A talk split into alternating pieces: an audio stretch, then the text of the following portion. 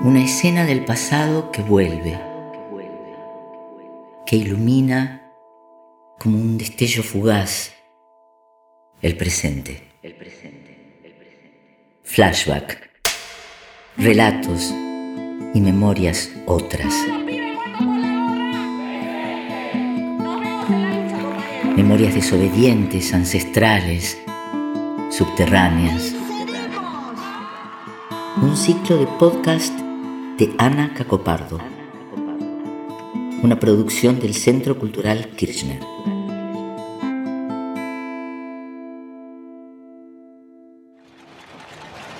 ¿Por qué se lo llevan? ¿Qué está haciendo? ¿Por qué se lo llevan? ¿Por qué le pegan detenido? He decretado el estado de sitio en todo el territorio nacional e informado al honorable Congreso. Veinte años después, volver a mirar los archivos del 19 y 20 de diciembre del 2001 produce perplejidad por la brutalidad de la represión. Bueno, esto ya es un descontrol, es una locura, es una locura. Le están tirando balas de goma a los manifestantes. El estado de sitio decretado por el entonces presidente de la Rúa se transformó en un cheque en blanco para matar. La policía está entrando por las calles laterales. Están disparando indiscriminadamente. 39 personas asesinadas por la represión estatal en un contexto de ajuste, hambre y profunda desigualdad social. La lectura sobre los acontecimientos de esos días sigue abierta. Fue una búsqueda de otras formas de democracia más directa y participativa. Fue un grito antipolítico disparado por la confiscación de ahorros.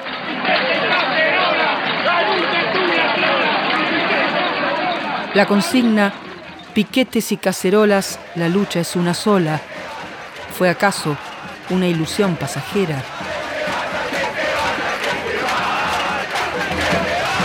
Las preguntas vuelven con la resonancia que les da la efeméride, pero también en la memoria colectiva resuenan las ausencias de las vidas truncadas por la represión. Nos juntamos con un montón de gente, o sea, participamos de, de- muchos encuentros, eh, espacios que se, que se dan, ¿no? Y en esos lugares soñamos con, con un mundo distinto, o sea, eh, como dicen los zapatistas, eh, un mundo donde quepan todos los mundos. Esta es la voz de Claudio Pocho Leprati, asesinado en Rosario el 19 de diciembre de 2001. Celeste es su hermana, pero es además docente y una reconocida militante política y social. Los 20 años exigen poner una palabra. Celeste Leprati lo sabe, piensa y busca qué palabras.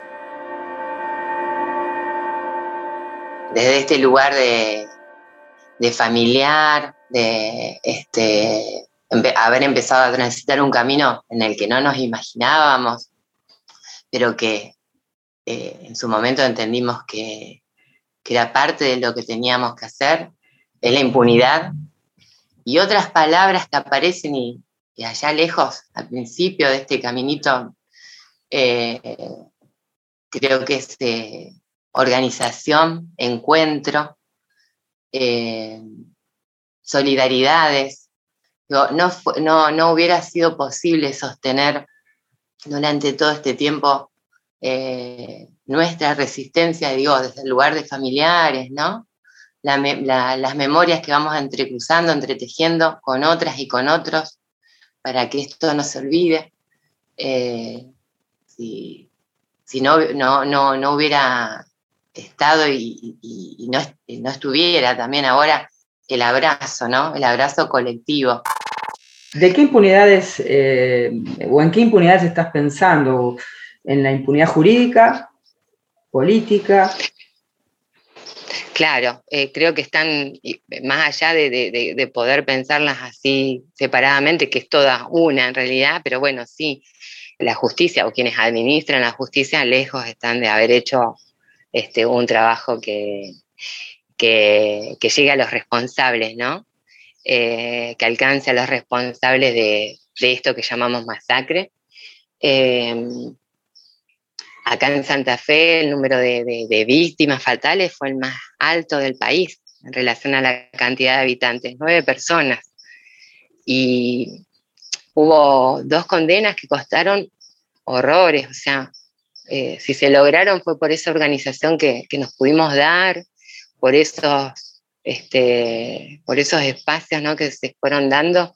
Eh, y, se llegó a una condena por, este, por el asesinato, de Pocho, eh, que alcanzó a un policía, que es Esteban Velázquez, pero que no era el único involucrado en su asesinato además, y desvinculó entonces a otros y por el asesinato de Graciela Acosta, que fue una causa que se cerró, después se logró reabrir.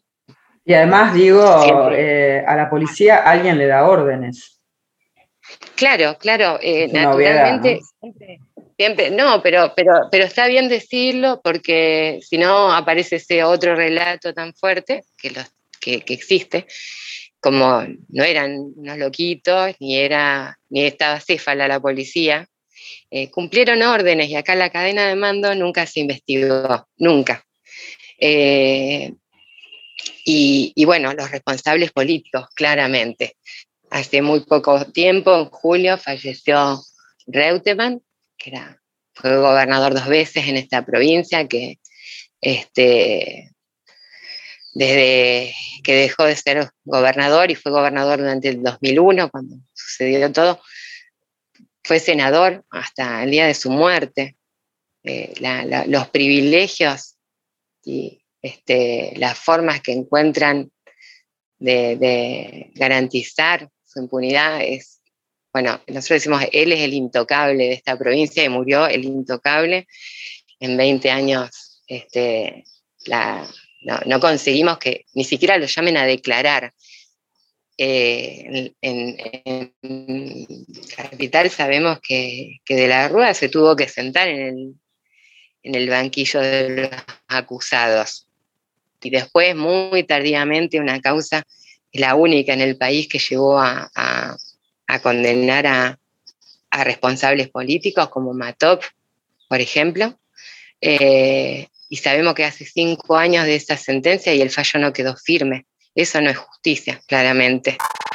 ¿Por qué a 20 años ningún gobierno, este, pasaron 20 años, entonces son muchos gobiernos, eh, digamos, tomó esta cuestión, por ejemplo, desde el lado de las víctimas, las víctimas son las víctimas fatales, son los sobrevivientes, eh, ningún gobierno, digamos, tomó la tarea en serio de ver cómo acompañar mínimamente y reparar de, las herramientas que tiene el Estado eh, lo acontecido en aquellos días. Lo acontecido en aquellos días vuelve, como el instante mismo de aquel 19 de diciembre, cuando Pocho Leprati era asesinado por la policía santafesina. él estaba en, había ido a trabajar ese miércoles, era un miércoles 19 de diciembre de 2001, eh, al, comedor de una escuela provincial eh, en barrio Las Flores, esto es zona sur de la ciudad eh, de Rosario. Él vivía en la zona noroeste, dueña queda en la zona noroeste. Y bueno, él hacía ese camino todos los días en bicicleta, eh, una distancia muy larga para, ir y venir a, esta escuela. Y ahí está la eh. bicicleta, que, bueno, es parte de la imagen que León popularizó, ¿no? Con el, ángel de la bicicleta que se recorría esos kilómetros para llegar a la escuela. Sí, para ir a la escuela y para ir a todos lados, porque cuando charlas con cualquiera, todos lo recuerdan en su bici, él iba a cualquier lugar, era una persona que no tenía otro tipo de movilidad, pero que había elegido que sea así, y que no usaba ni el transporte público, digamos, o sea, andaba en bici, iba a localidades vecinas, donde este, lo recuerdan justamente por eso, porque era el, que llegaba en bici. bueno, era como una, elección, ¿no? Y bueno, eh, el 19 de diciembre, que ya había comenzado unas horas antes eh, a las 14 horas se determinó más o menos que, comenzó la represión de manera sistemática. en distintos barrios de la ciudad. Eh, estaba, bueno, así la situación tensa, difícil, eh, mucha gente, sobre todo en los barrios, con miedo.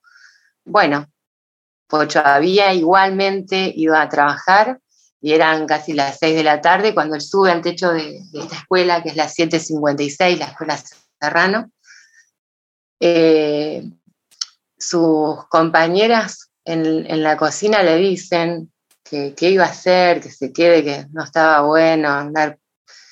Y él dice, no, voy a ver, voy a ver qué pasa.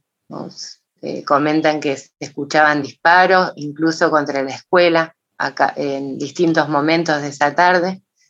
Eh, bueno, a 200 metros de la escuela había un corte, eh, había gente que se había concentrado en un lugar, había un corte. y bueno, cuando él estaba en el techo, suben, lo acompañan finalmente estas compañeras que le decían no suba, no suba, estaban muy asustados, muy preocupados, suben con él. Eh, y también un profe de la escuela, un profe de matemáticas, y eh, pasa un móvil policial eh, a alta velocidad, disparando, que desde ahí iban efectuando disparos, este, y, y Claudio les grita, les grita, los increpa, este, lo que dicen las personas que estaban con él, se pide que no tiren, que eso, si no se habían dado cuenta, eso era una escuela, que había chicos adentro que estaban por comer, eh, les pide eso, que no tiren. Este, bueno, la respuesta fue que este móvil se detiene casi pasando unos metros, se detiene, se detiene así muy violentamente, retrocede y de tres efectivos que había en el, auto bajan dos, descienden dos, y ambos efectúan disparos hacia el techo de la escuela. Uno es el, que le quita la vida, ¿no? que le, le, da en la garganta, es con un arma y taca. Eh, de estas tres personas, a la única que después eh, termina con una condena es Velázquez, ¿no? que se comprueba que el disparo de él es el que le quita la, vida a Pocho.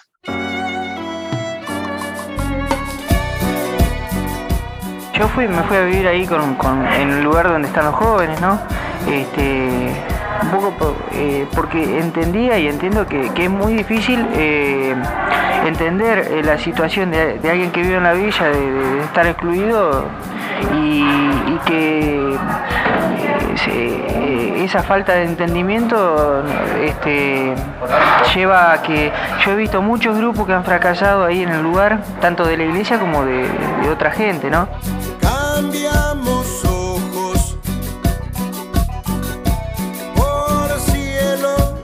nos empezamos a juntar primero para hacer algún campamento, para ir a la, Florida los domingos, para eh, hacer torta frita, tomar mate, charlar, eh, escuchar música. Celeste nos comparte estos audios con la voz de su hermano. Aprendió a nombrarlo Pocho, como en el barrio Ludueña, donde había elegido vivir. Caminando sobre los pasos de Pocho, Celeste fue encontrando su propio destino. también ahora haciendo un, nuevo balance, lo que hacemos todos los años, pero como, sabemos, ¿no? Son los 20 años ahora esta cifra, eh, que, increíblemente ¿no? llegamos a los 20 años, porque hay un lugar eh, adentro nuestro que, y yo hablo en plural porque es lo que nos pasa, digamos, eh, con otros y otras familiares, ¿no? Cuando vemos a, a, las mamás, como mi vieja, pero a las otras mamás, otros hermanos, otras hermanas, este, papás, hijos, hijas. Eso es lo más terrible de todo esto, lo que sucedió con los hijos e hijas de, los asesinados y asesinadas, el abandono total. Este, pero eh, hay una, parte, eh, nosotros que, que, también se murió en aquel momento, que detuvo el tiempo, ¿no? Se detuvo el tiempo y yo hoy tengo este, las canas que Pocho no tuvo. Tuve tres hijos que él no conoció, hijos y una hija, este, que, saben todo o mucho sobre él, pero que también hasta les, les parece muy raro, ¿no? Este tío que todo el mundo quiere, este, que ellos aprendieron a querer también, pero que no conocieron. Y los Leprati son de, bueno, son entrerrianos, ¿no? Eh, conversábamos hace un rato del 2005, vos mudándote a vivir a Rosario. Eh, bueno, ¿de qué, ¿de qué formas ¿no? te interpeló la vida, eh, el asesinato de tu hermano? ¿Qué, qué, caminos abrió? Cuando ocurre esto y, matan a, a, Pocho, a Claudio, una cosa muy extraña que ya le decimos todos, le decimos Pocho, pero nosotros jamás le dijimos ese nombre, es más, no lo teníamos ni incorporado ni sabíamos que le decían Pocho, ¿no? Pero es tan fuerte que, que lo, fuimos este, adoptando después. Cuando lo matan a, Claudio, a Pocho, eh, fue como arrancar, eh, digamos, a, hacer cosas donde nunca nos hubiéramos, y creo que no, no, nunca nos imaginamos como familia, que era encontrarnos con otras y con otros este, para, para exigir justicia, para que no quede impune más tarde, este, para que no se olvide por 20 años.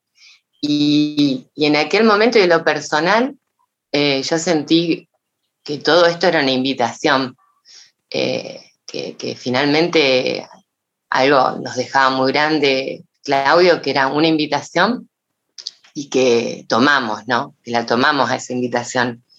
Eh, desde lo, me parece desde lugares muy, eh, muy desde abajo, ¿no? Digo, bueno, eh, mirar a quien tenemos al lado, me parece que desde ahí involucrarse, involucrarnos, este, y, conocer, querer conocer y aprender de, esa mirada que él tenía también, ¿no? Eh, así que es todo un aprendizaje eh, que no termina, la verdad que no termina en ese sentido.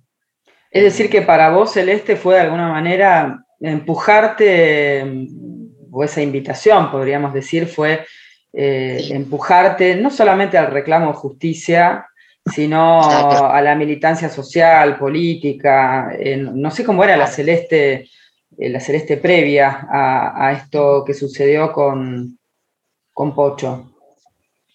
Sí, totalmente, no, no. Eh, fue lo que, digamos, eh, eh, nada, me despierta, si se quiere. Lo personal, yo siento que es así. Fue a partir de este momento en que empecé a mirar desde otro lugar el mundo y, y a quien tenía al lado también. y bueno, es como, lo, sentí como una invitación a, sumarme. Y eso es lo que creo que, venimos haciendo. Eh, ya en Rosario, porque te mudaste a Rosario. Claro, eh, yo, me vine a vivir acá en, eh, a principios de 2005, acompañando nada, ese trabajo de, de, de esos primeros años. se formó una comisión investigadora no gubernamental de, los hechos de diciembre de 2001, acá en Santa Fe, y familiares nos sumamos a esa tarea con un montón de gente. Yo siempre digo que acá también tuvimos esa posibilidad de organización eh, muy valiosa, muy, necesaria, muy importante, fueron eh, en este camino. Y bueno, después, eh, nada, llegar al barrio donde vivía Pocho, conocer su casa, yo no la conocía. Este, encontrarme el barrio Ludueña. Exacto, Ludueña. Eh, encontrarme el, 23 eh, de diciembre de 2001, fue cuando viajé yo. Antes lo habían hecho mi viejo y mi hermana Laura. Este, cuando ni bien nos enteramos del asesinato. Y nada, fue encontrarme como con, para mí algo no, no, no, no entendía, no, no me entraba en la cabeza. Digamos, por un lado, eh, entender eh, nada, lo sencillo, lo sencillo que era Claudio este, para vivir, eh, digamos, y el, amor, el amor que, nada, que surgía por todas partes. Ese día recuerdo que recibimos tanto afecto y habíamos viajado con mi hermana, tan, pero de manera tan respetuosa, tan nada, que dije, bueno, mira, esta es la familia de Pocho, pensaba yo, ¿no? Este, las doñas, los pibes, las pibas. Este, no había uno en el barrio que no venía a saludar a las hermanas de Pocho, porque estábamos ahí, y a, compartirnos la, era 23 de diciembre, este, a compartirnos lo que tenían preparado para la Navidad o para lo que venía, era como increíble ese encuentro. Después de 2001 es cuando nos damos cuenta y nos enteramos en realidad que, que el trabajo era mucho más grande eh, y hasta el día de hoy yo particularmente me sigo sorprendiendo de la cantidad de gente que lo conoció o que hizo algo con él o, que es así. Y en muchos casos puedo decir que yo a 20 años sigo conociendo y reencontrándome con él. Este, yo doy clases, así que eh, doy clases en Ludueña, doy clases en otros barrios también. Y, nada, ya pasé por, por este, de tener de alumnos algunos jóvenes con los que Pocho trabajaba, después este, eh, gente me dice mi papá, mi mamá, mi abuela, venía siempre a lo de mi abuela, eh, el relato de, mucho cariño de gente que lo conoció este, nada, y a 20 años me sigue sorprendiendo, incluso en otros lugares que no son Ludueña, ¿no? Desde la República de Ludueña, desde el hormiguero de la República de Ludueña, llegan las hormigas con todos ustedes, la murga de los trapos. Por favor, fuertes aplausos. Hacemos memoria, jamás podrán robarnos la alegría porque seguimos haciendo justicia entre todos.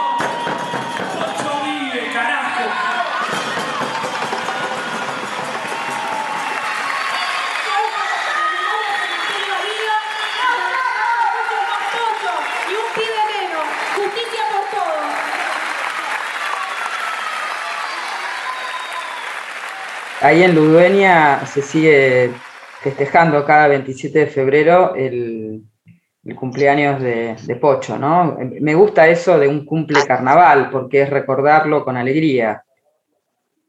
Así es. Primero no fue carnaval, fue una recordación. Yo me acuerdo ese, ese primer año, 2002, era todo tan reciente que estábamos muy rotas, muy rotos y eh, yo vine a participar con uno de mis hermanos, con Martín, fue ahí tratar de poner en palabras qué queríamos decir colectivamente. Y también coincidía con que el último grupo que se había formado con él, que era la Murga de los Trapos, cumplía un año. Entonces, eh, la excusa también fue como festejar el cumpleaños de la Murga. Eh, y ahí nace esta idea de, de que sea un carnaval, que el cumpleaños de Pocho sea el carnaval del barrio, que eso es lo que viene sucediendo. Y, bueno, entonces pasó algo muy gracioso porque habían hecho una torta enorme y se olvidaron de cortarla para, para ese cumpleaños de la murga. Este, y bueno, fue nada, en, la primera vez que, que, le damos una vuelta a esto de cómo seguir este, denunciando lo que también sigue pasando en el barrio, ¿no? Es el carnaval también es un espacio de denuncia para, para todo lo que sigue aconteciendo. Escenas de un pasado presente. Flashback, un podcast de Ana Cacopardo, una producción del Centro Cultural Kirchner. Para Celeste, como para muchos de su generación, los hechos del 2001 la empujaron a la participación política pero la memoria colectiva convive con el duelo y con la memoria familiar. Para Celeste es la memoria de su hermano mayor, es la siesta obligada en el campo y un arbolito de Navidad con luciérnagas. Te compartí hace un ratito esto como después de su asesinato, eh, yo y bueno, mi familia toda, me parece, seguimos de algún modo conociéndolo, eh, como una cosa medio, también un poco rara, ¿no?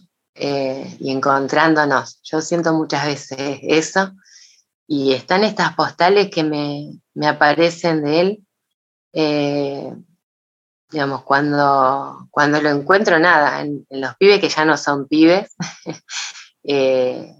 que, que de algún modo es la familia que él había eh, elegido tal vez acá en, Rosario. Tengo después cosas, algunas, algunas anécdotas, porque eh, por ahí me gusta a veces compartirlas, se puede, porque también en este tiempo, y particularmente sobre lo de Pocho, venimos siempre diciendo, mirá que era una persona como cualquiera, porque aparece esta cuestión ¿no? de querer ponerlo en un lugar. Eh, sí, claro que era eh, alguien que eligió cosas que tal vez no todos elegimos, no todas elegimos, eh, un compromiso muy grande, convicciones este, que nada, que nunca dejó de lado. Entonces, sí en eso muy especial, muy, este, pero después era una persona muy cálida, que se reía mucho, eh, se reía de una manera eh, así muy contagiaba, eh, se reía muy fuerte, así que tengo eso, lo tengo presente desde siempre, digamos, ¿no?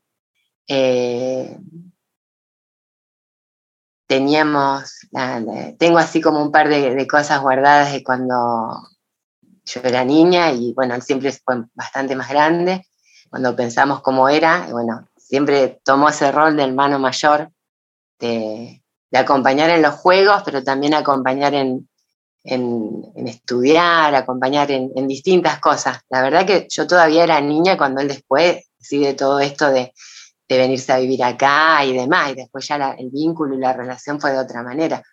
Hay una cuestión ahí en, el lugar donde crecimos, que es, la zona rural, es campo, eh, de ahí, digamos, Concepción del Uruguay, es como la ciudad eh, de cabecera del departamento Uruguay. Y en Concepción estudiamos la mayoría de, los hermanos, hermanas, eh, la secundaria, porque ahí en el campo solamente en ese momento teníamos la posibilidad de primaria. Eh, pero bueno, crecimos en, un lugar más chiquito, o sea, es campo. Y entonces la siesta, como ocurre en tantos otros lugares, es sagrada. Y cuando hace calor, eh, no se puede hacer ninguna tarea, ninguna tarea en el campo cuando las temperaturas son muy altas, así que había una cosa medio sagrada de determinado rato, mi vieja particularmente, mi viejo también tenía esa costumbre, pero dormir. Entonces Pocho, eh, cuando estaba, no siempre estaba, pero cuando estaba, ella se había tenido que ir a estudiar la secundaria a otro lugar también y todo, eh, nos llevaba y nos decía, vamos a hacer una expedición o vamos a, explorar y bueno. Los rescataba de la siesta. Los rescataba de la siesta. Pocho nos hacía esa invitación para sacarnos de la casa, para que mi vieja no rezongue de última, y se mataba de risa de nosotros, porque ¿sabés qué hacía? Nos enseñaba a cantar la marcha peronista, después la internacional, después terminábamos rezando alguna cosa y él se mataba a carcajadas. Era, digamos, y nosotros, para nosotros, nada. Y después era encontrarnos, no estaba él alguien decía, ¿qué estás cantando? Y capaz estábamos cantando la internacional. No entendía qué pasaba. Qué, Bueno, él se reía de cosas así, hacía, inventaba ese tipo de cosas. Después, otra ocasión, eh, una cosa que, siempre nos acompañó muy linda eh, en, ese lugar, es que en diciembre con el calor aparecen las luciérnagas. Eh, y, nada, ¿eh? algo maravilloso, por lo menos a mí siempre me llamó la atención y cuando niña era un juego, un juego salir a, poder atraparlas, a encontrarlas, bueno.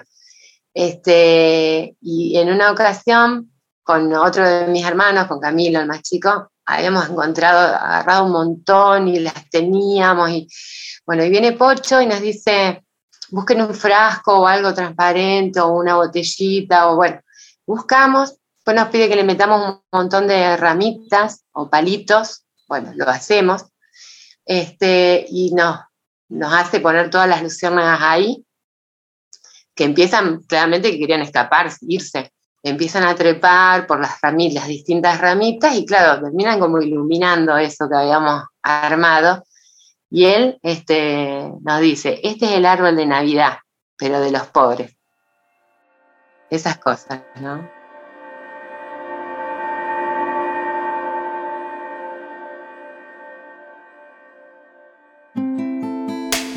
Flashback, un podcast de memorias otras. Contenidos y entrevistas, Ana Cacopardo. Voz, Cristina Vanegas. Montaje sonoro, Fermín Irigoyen. Una producción del Centro Cultural Kirchner.